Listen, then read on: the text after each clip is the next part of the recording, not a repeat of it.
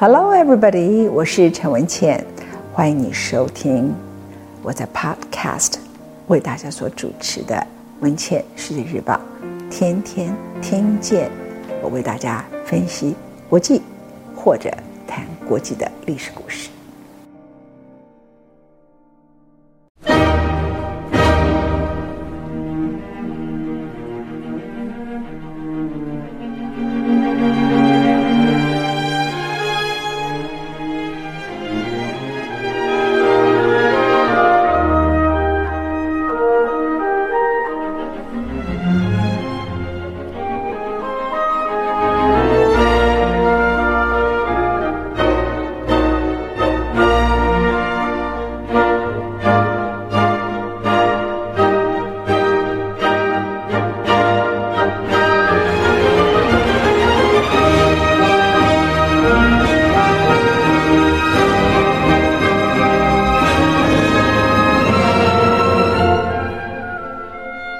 欢迎收听今天我们为大家所做的拿破仑第三讲。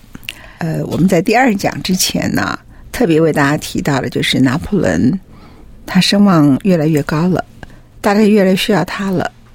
保皇党被打败了，然后他的利用价值也没有了，可是他声望太高，所以呢，他就被发派去意大利。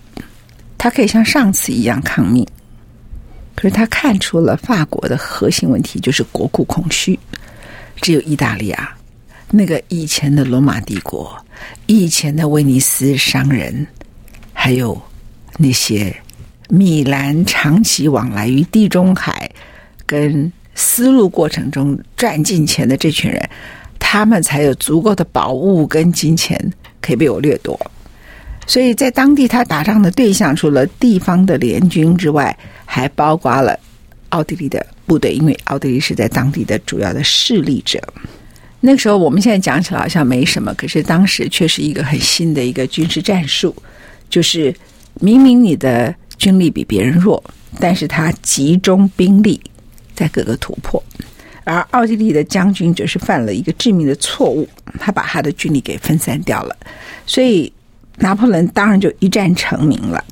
接着隔一年，那是他二十六岁，他二十七岁的时候，他也不听那个执政五人团队的，也不写电，当时没有电报了，也不也不用马车，用什么样方式去报告法国的执政团队，他就自己做主，他横越阿尔卑斯山，乘胜追击，甚至实际上他已经抵达奥地利的首都维也纳城下的时候。他也没有继续打进去，因为他要的是和谈，是对方呢给他足够的资源。他很了解自己的部队是弱的。我跟奥地利全面帝国作战，怎么有能力呢？所以他知道如何用弱兵赢得强军，也知道带着这些弱兵掠夺了很多东西之后，我如何在某些地方要停下来。所以年轻的时候，就是指挥若定。然后对地理很了解，然后很清楚知道整个大局势，这是拿破仑所以成为拿破仑非常重要的原因。二十七岁，一七九七年的时候，他签了一个非常有名的叫《里欧本初步合约》。拿破仑就用自己的权力啊，他只是意大利的总指挥官，将军没有错，他就直接来缔结合约，他根本没有征得法国的执政团的同意。而执政团呢，这些人就是不打仗的人，只会放马后炮，这是人性。他们就认为，哎，你已经都到了维也纳城下了，你可以拿到的条件应该可以比你现在谈到的还要来得更多，所以对他有意见，认为拿破仑对奥地利太宽大而慷慨了。可是，拿破仑在法国人民的心目中已经成了大英雄了，他把这个。在威尼斯最著名的大教堂青铜铜像搬回来，其实青铜铜像可能不如一些金银财宝，但是呢，他帮搬这个青铜铜像的时候呢，他是用四匹马拉着一辆马车。这座雕像因为是完成在罗马时代，所以他意思就是我们法国得到了罗马的东西。那罗马帝国在西方代表的就是一个至高无上的一个象征。然后他把 Saint Mark's Church 里头在威尼斯这个青铜给拆回来，然后就是在巴黎示众。你可以想象那个巴黎人跟法国人对他心目中的一个崇拜。他受到太多的爱戴跟欢迎，执政团认为，如果我们把他调离意大利，他回来会很危险。他是个危险人物。但是不管他们怎么抱怨拿破仑在意大利的政治策略，拿破仑这个时候知道说：“Yes，我已经有我足够的。”群众基础，我不必事事说都听你们的了。二十七岁的他开始懂得刁难、谈判、妥协，某个程度也对执政团勒索啊。我讲到这里，我很想问问你们听众朋友，你几岁？很多人都会觉得说啊，他还好小啊，他才二十四岁；他好小啊，他才二十三岁；他还好小啊，他二十五岁。我常常就说。拿破仑死的时候，你知道几岁吗？五十一岁。我现在都已经六十一岁了。拿破仑打下所有这些攻击，成为法国英雄是二十六、二十七岁。所以，当然以前的人，你可以说他比较成熟，可是他那种冷静、指挥、创意、毅力、演讲的能力，不要用年龄做借口。好，年龄其实从来不是借口。反正呢，他当时就开始威胁：“你们不满意我签的合约是不是？那我就解甲回家啦。”哎，这个执政团说：“你不能回来啊，你回来巴黎就很危险呐。”那他就开始挑剔了。他说：“不行，意大利的气候不对，对我这里太热，我不舒服，我生病了，我必须赶回巴黎。而且你们说我处理战役不当，这些控诉我必须出面为我自己辩护。”所以他就不断不断的要求，我要回去，我要回去，我要回去，回去。然后巴黎执政团队就不要回来，不要不还不要回来，不要回来。就双方就这样一直僵持了一段时间。巴黎执政团队主要是明白他回来危险，而拿破仑敢开始跟执政团队翻脸，就是知道这一刻的他解决了法国最核心的问题。法国人从大革命之后，整个法国几乎垮掉了，然后法国。自己的保皇党引入了各国皇室的势力跟他们的军队，几乎要歼灭掉法国。然后国库空虚，老百姓不断的在街上被残杀，然后分成你是保皇党还是你是共和体制。人们厌倦了所有革命所留下来的暴政，他把这些事情结束了，所以他得到了人民的爱戴。他很清楚知道说，我拥有的军事胜利，跟我解决老百姓根本的问题，就是让国库没有这么空虚。我可以变成我的政治势力的基础，所以他更不理会执政团对他的意见。第一，他留在意大利完成了停战协议。那个时候呢，法国刚刚举行了一场选举，大革命之后就要选了。保皇党在元老会议里头，就是我们现在讲的上议院与五百议会里头，就是下议院里头，表现都很好，风评不错。你骂他说旧势力复辟没有什么用，因为人们很讨厌这些新的共和团队，因为觉得他们就是胡闹一通。人们开始思念起旧秩序，所以你们知道什么叫做“民意如流水”？这句话是历史里头的话，此一时，彼一时也啊。那执政五人团队里头，当然也斗来斗去。奥地利的人希望保皇党可以获得胜利，接管政府。所以，当拿破仑留在意大利要跟奥地利完成停战协议的时候，奥地利却不急于达成停战协议。而当保皇党对共和政府的威胁日益严重的时候，执政团呢也别无选择。这个时刻，执政团又开始想起了拿破仑，拿破仑，拿破仑对他们太重要，他们自己积弊太久，他们的领导。团体里头权力欲望太深，分裂至深。他们自知根本没有办法向法国全民提出任何有力的解释跟答辩，也寻找不出一个执政的解决之道。所以，他们希望拿破仑回来，必要的时候以武力来解决，把民主的结果推翻掉。你们听到故这个故事到现在有没有很惊讶？以武力的方法解决掉选举的结果。而这群人原来是法国大革命里头把原来的皇室推翻掉，然后要建立民主体制的人啊。当然那时候的民主体制只有限于一些精英、中产阶级等等。可是他们觉得，当我可能会失去权力，是保皇党在选举里头赢得胜利的时候，那我就用武力把它解决掉。所以这个，我常常看历史，我就会觉得，好，从政的人，如果你是有理念，你会给老百姓带来幸福。可是恐怕你会是一个失败者，因为跟你关在一起的几乎都是禽禽兽。你跟这些禽兽竞争，你充满了情，中充满了义，你怎么打仗啊？我们看这段历史，看到这里，差不多也是这样。拿破仑也看到了这些选举的结果，他也告诉执政团团，你要小心保皇党。但是执政团刚开始并不在乎，后来才发现很严重。等到执政团果真请他出马的时候，拿破仑就开始。耍他手中的牌，这小子这时候才二十七岁，这位英雄那时候才二十七岁。他觉得法国大革命在老百姓心中还是有一些属于理想上好的价值，所以如果他参与一场政变，而且是他出面，会伤害法国人心目中拿破仑的地位。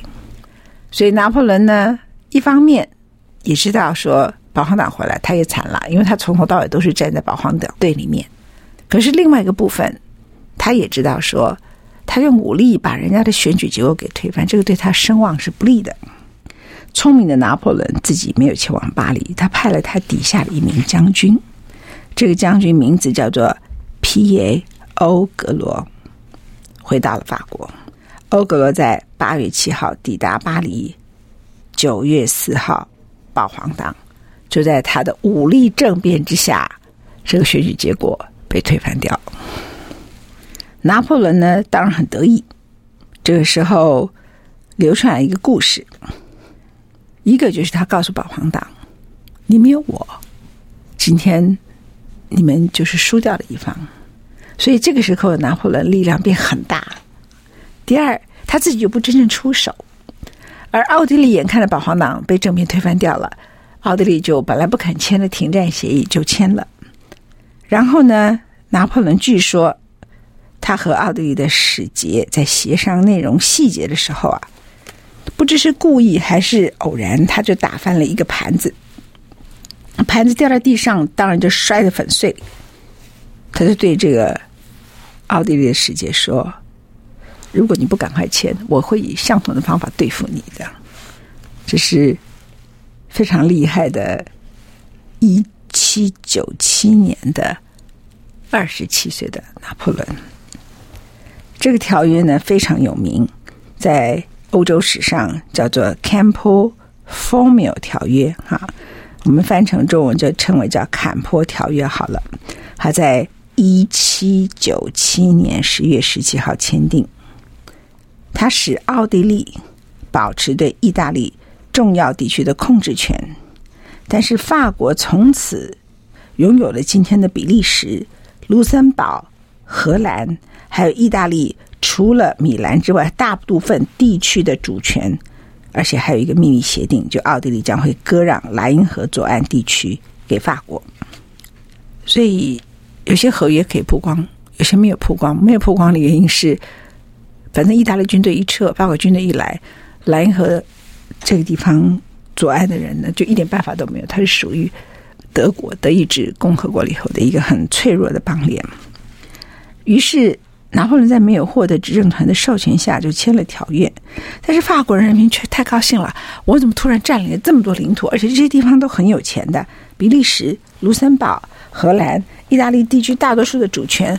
那密约是没有被公布的啊，所以法国人民欣喜若狂。所以，他在他二十七岁那一年，一七九七年的年底，回到了法国。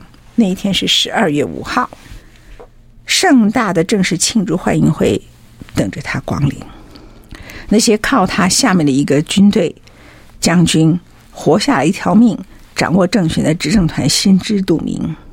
不管他们有多少不满跟不痛快，他们不可以跟拿破仑对决。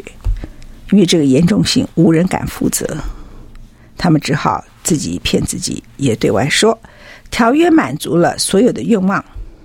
于是，哎，人家不是省油的灯，他就立刻再给拿破仑一个任务，因为当时法国人最讨厌就英国人，他就说：“我们现在要任命拿破仑当英格兰陆军指挥权。”这个，所以拿破仑的人生啊，每一场胜利后面就是面对政客的阴谋，每一场胜利就面对政客后面的阴谋。所以他去意大利，他觉得这我愿意，因为我可以掠夺。去英格兰，这绝对不是好差事。我们来看看他怎么处理危机。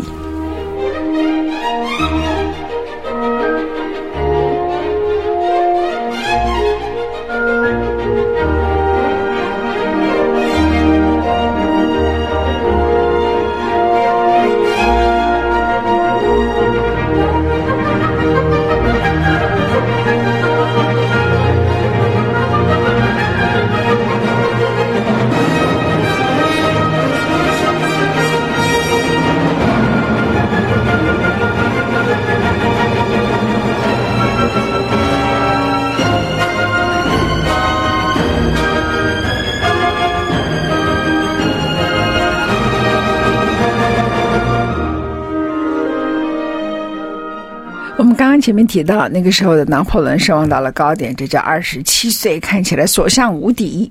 然后那些厉害的政客说去打英格兰，可英格兰第一个就是要渡海啊，他本来念海军，英格兰的海军是很厉害的，哪里有那么好打？所以当他把士兵聚集、视察聚集在英吉利海峡沿岸没有受过训练的法国军队的时候，他就说这根本就不切实际，要叫我去死。于是，他就用了另外一套方法，以退为进。他说：“我们要打英格兰，法国要对英国宣战，这是法国人最高的愿望，要先取得制海权。听起来很有很有道理哈，要先取得制海权。所以呢，得到了制海权，我们才能够对英国作战。所以法国要先占领一个叫马耳他岛，一个叫埃及。”拿到了马耳他的埃及，在地中海有了立足点，才能够摧毁英国。这根本就不是要打英国的意思，就是要他再去打一些其他小地方哈。其实埃及这场战役对法国、对拿破仑都是一场灾难，但是因为它实在太远了，所以法国人搞不清楚怎么回事。我接下来告诉大家是真正的事实，但是法国人一直在那一段时间的法国人。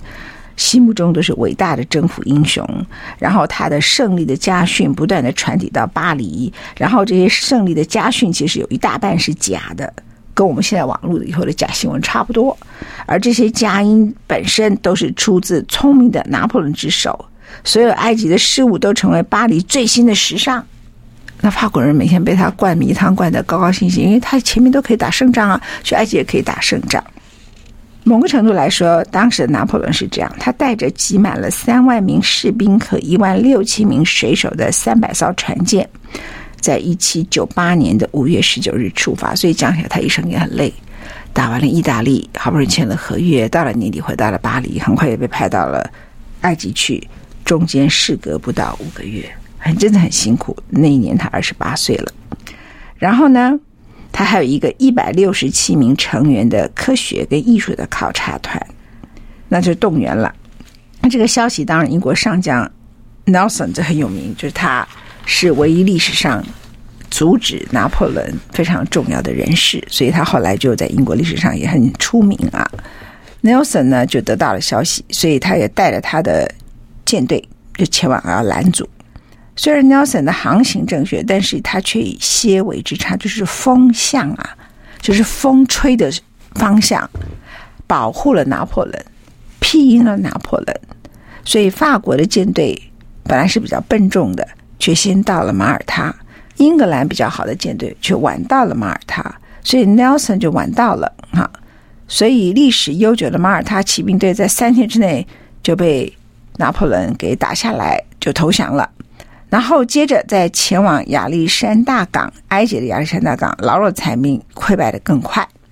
埃及在那个时刻呢，掌握权力的是叫马米路克。马米路克在阿拉伯文的意思就是买卖奴隶的意思。他们本来是当地的奴隶，后来成为埃及统治者的战士，最后自己变成统治者，然后再来把别人当奴隶。哎，这好像在政治上的逻辑一直都这样啊。OK，然后呢，就像在意大利所做的事情一样，拿破仑就开始以伟大的解放者姿态进入亚历山大港，他就告诉这些埃及人民，他将尊重他们的信仰。你看他每次到哪里都尊重信仰，因为他发现整个法国当时非常重要的。大革命的失败就是不尊重原来法国人天主教的信仰，所以导致很多虔诚的天主教徒投入了保皇党。所以他到哪里一定是先说：“我尊重你们的信仰，就是对于阿拉的信仰。我要把你们从马米路克人的暴政之中解救出来。”埃及的人民啊，你们或许曾经听说过，我是来摧毁你们的宗教，不要相信这种谎话。我的答复是：我是来恢复你们的权利，惩罚那些放高利贷的人，而且我比马米路克人更敬畏你们的上帝、上帝的先知以及上帝所书写的《可兰经》。那是一个多么了不起的智慧！那是一个什么样的才能？过去的马米路克人，他们凭什么能够独占这一切美好的事物？如果埃及是他们的农场，请他们出示那张上帝给他们的租约。你看他好会讲话啊！然后拿破仑就率着大军开始横越沙漠，前面都是顺利嘛。他真正在埃及面对的敌人不是人，是沙漠。在前往埃及首都开罗的过程当中，行军非常的艰苦。但是原来的人就是人嘛，你就把他杀了。打败了，可是沙漠你要怎么办呢？有热浪，口渴，缺乏补给。这个时候，马米路克人勇敢而且凶猛，虽然他们如同一盘散沙，缺乏组织，但是拿破仑在过程当中还是吃尽了苦头。他拿下开罗的时候，其实他的军队已经伤亡很多人。开罗的胜利不久之后，拿破仑在埃及的战情就被英国的海军上将 Nelson 给搞砸了。Nelson 呢，很快的就在一个尼罗河的战役中，不但赶上了法国舰队，而且彻底摧毁了这些舰队。所以，拿破仑现在与法国完全隔绝掉了。他进攻英国的美梦也随着舰队永沉海底。当他在开罗一个人在沙漠里头。孤立无援的时候，他就善加利用时间，在那一个过程当中，他的科学家、行政管理人员协助各个地方建立新的系统，重新的建立组织、政务、土地测量、税法、医疗、路灯、清理垃圾。他甚至还盖了有法国风格的咖啡馆。但整体来说，他在埃及的势力仍然摇摇欲坠。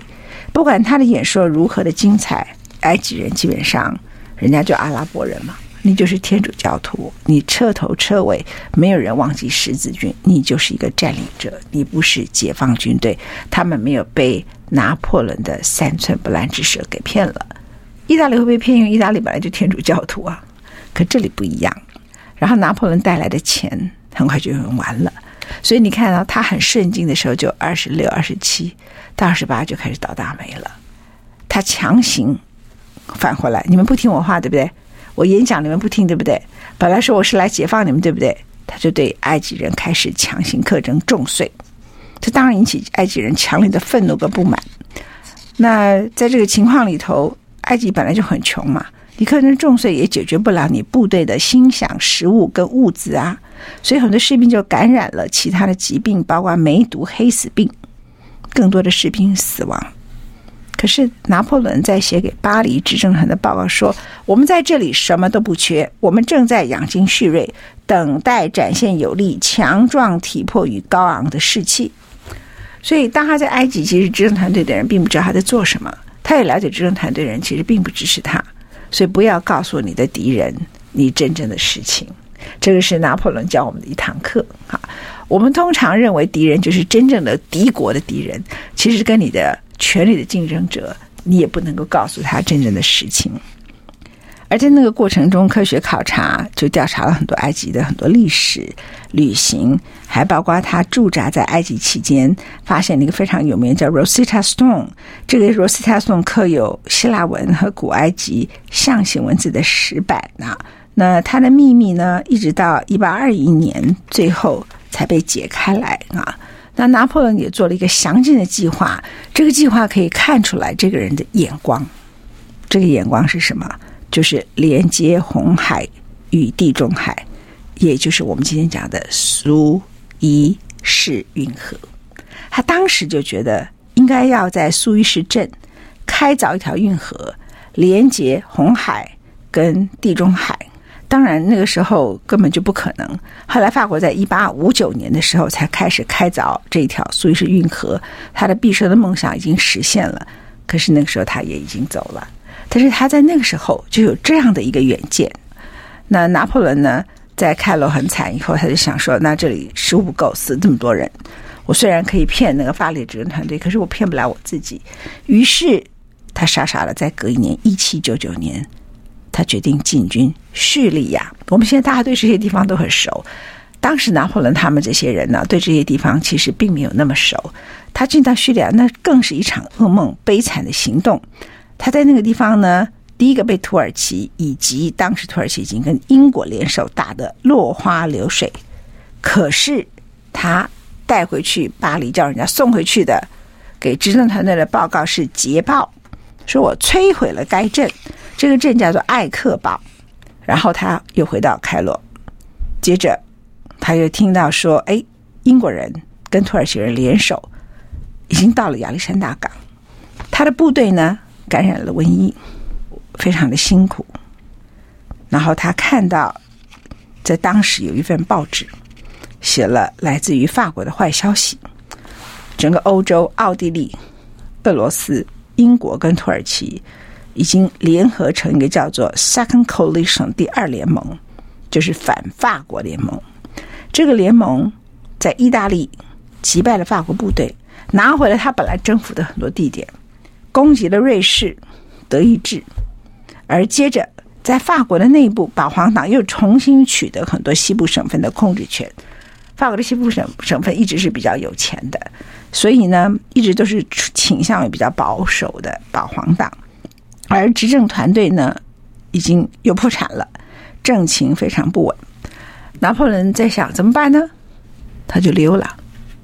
三十六计，最后一计是什么？就赶快溜了，所以拿破仑就在那个时候就决定树桩返国，他回去了。于是，在一七九九年八月二十二号的清晨五点钟，拿破仑抛下他留在开罗的大军，也不管什么执政团给他的指挥权，只带了五名将军、两名科学家，偷偷溜出了埃及。比较好笑的是，全法国都认为他征服了埃及。天天听到都是捷报，而且还很多服装设计、很多生活方式都掀起了当年的埃及风。只有他知道真正的实情。当他回到法国的时候，执政团队有一名执政官叫做西爱士，他很了解执政团队的危险。保皇党随时会结合外国的势力，也不在乎法国的领土是否会因此失去，他们要夺回自己的权利。西爱士认为，只有靠武力政变，一场完全由军方支持的接管行动，才能够防止王朝复辟。他需要一位军事将领来协助他完成这个工作。谁才是他最能够信任的人呢？就在这个时候，从开罗开溜的拿破仑抵达了巴黎，人民欢迎他的情况，就好像只有他一个人可以拯救法国共和一样。西爱士最初在想：我可以掌控拿破仑吗？后来他认为，哎，我只要掌握了实权，我先巩固我自己，我再把他送回去埃及就好了，或者埃及一样远的地方就好了。拿破仑是一个一生中很懂得把握机会的人，他知道打不下去他就溜回来，然后呢，他知道他可以撑下去的时候，他就跟你谈判。于是他就满口应承西爱士，同意帮忙，然后拟妥计划。这次他是亲自参与政变，跟上一次不一样。政变的支持者里头有法国的外交部部长拿破仑的兄弟卢西安，路西安当时是国会下议院的议长。于是，在一七九九年十一月九号，突然他们就做了一个表决，将整个国会要迁到巴黎近郊另外一个宫廷啊，叫做 Palace of Saint Cloud 圣克劳德宫。他们利用恐怖分子即将推翻政府作为一个借口，就任命拿破仑担任巴黎所有军事部队的总指挥官，然后说这是基于维护国会的安全、国家的安全才把国会移走的。然后接着就被批准了。事实上呢，在这个过程当中呢，在法国历史里头，这个事变叫做“革命历二月十八日”的武装政变，也就是国会就在圣克劳德召开。反对党已经知道这项武装政变以压倒性的态势形成了坚强的阵容，所以他们非常生气、愤怒，要求说明为何国会在巴黎以外的地方开会，而且还被军队严密的包围着。这不是政变是什么？他们穿着宽松长袍的贵族议员们高喊着“独裁者下台，暴君下台”，聚集在大厦的前厅，而且全面攻击拿破仑。哈，因为他们知道只有拿破仑拥有这个实力。那那是拿破仑第一次站在战争的第一线，他之前都搞不沾锅这一套，还是站在第一线上。那关于当时的记录，这很多人说啊。拿破仑一生什么都不怕，这次他有吓到。在这样的情况里头呢，他是被一位一位他手下的一位将军救出来了。人们说很奇怪，为什么在千军万马之中，面对敌人都毫无惧色的拿破仑，这个时候突然怎么好像吓到了？他被拖到国会的宫外，面色苍白，而且不停的颤抖，什么事也没办法做，结结巴巴的说：“他们想杀我。”他们想赶我下台，赶快救我！拿破仑的弟弟是下议院的议长，他也无法重整秩序，他只能够说：“你重新想想，我们该怎么办吧。”所以人都有惊慌的时刻，以后你碰到事情啊，你惊慌，你不要觉得我实在是个三脚猫，我为什么会这么惊慌？拿破仑也惊慌过，不过的好处是他只惊慌了二十分钟，他很快的就笃定。他就告诉他弟弟说：“你去把原来保护国会立法机构的卫兵找来。”然后告诉那些卫兵说：“里头啊，有一大群神经病，说要干掉里头五百个议会，就是下议院里头所有的议员，叫他们赶快去救议员。结果呢，卫兵们就把刺刀装在枪间，就冲了进去拯救他们的议员。那一见到刺刀呢，那个议员就立刻觉得说：不得了啊，拿破仑要来杀我们了。”所以拿破仑在这个时刻，最后还是有他的机智，就夺窗而逃，不是夺门呢，就从窗户就跳出去。他们的宽袍飞扬，马上消失在灌木丛里头。几个钟头之后，饱受惊吓的国会再度召开，那些保皇党的人都不敢来开会了。然后选出一个新的三人行政团来取代原来的五人执政团。这个行政团被称为叫执政官政府。由原来发动政变的西爱士，以及他主要委托的拿破仑，还有另外一面一位是杜克斯，三个人所组成。接下来，他们又起草新的宪法。西爱士做了大部分的工作，拿破仑却得到了大多数的重优，因为他还是这次政变真正成功、最后智取的领袖。拿破仑自己做了一个简单的评估以后，他发表了一个简单的评论，提到如果。不让他放手去做的话，你们这些议员将会发现，你们可能会死在极西的血海之中。这个时候还是讲狠话了。三人行政团里头的另外两名执政官不愿意自找麻烦，于是拿破仑在这个时刻，他的勇气又回来了。我就做第一执政。这是一八零零年的时候。刚好他三十一岁，哦，这实在是胆识过人哈。然后一八零零年，他面对的那一些保皇党的人都大他一倍啊，都年龄都大他一倍以上，或是大他十岁、二十岁以上。二月七号，执行官政府就举行了一次公民投票，他觉得政变归政变，我还是要有合法的程序，就来了一个全国性的选举，决定了共和八年的宪法。超过三百万的人民，反正看到拿破仑，他们就支持。所以三百万的人民投票赞成拿破仑和新宪法，只有一千五百人，从来没有投票这么悬殊吧？三百万对一千五百人，人哈，三百万的人支持拿破仑，一千五百个人投反对票。然后呢，另外两位执行官只只有非常少的权利。这个时候，拿破仑三十岁，法国在他的全然掌握之中。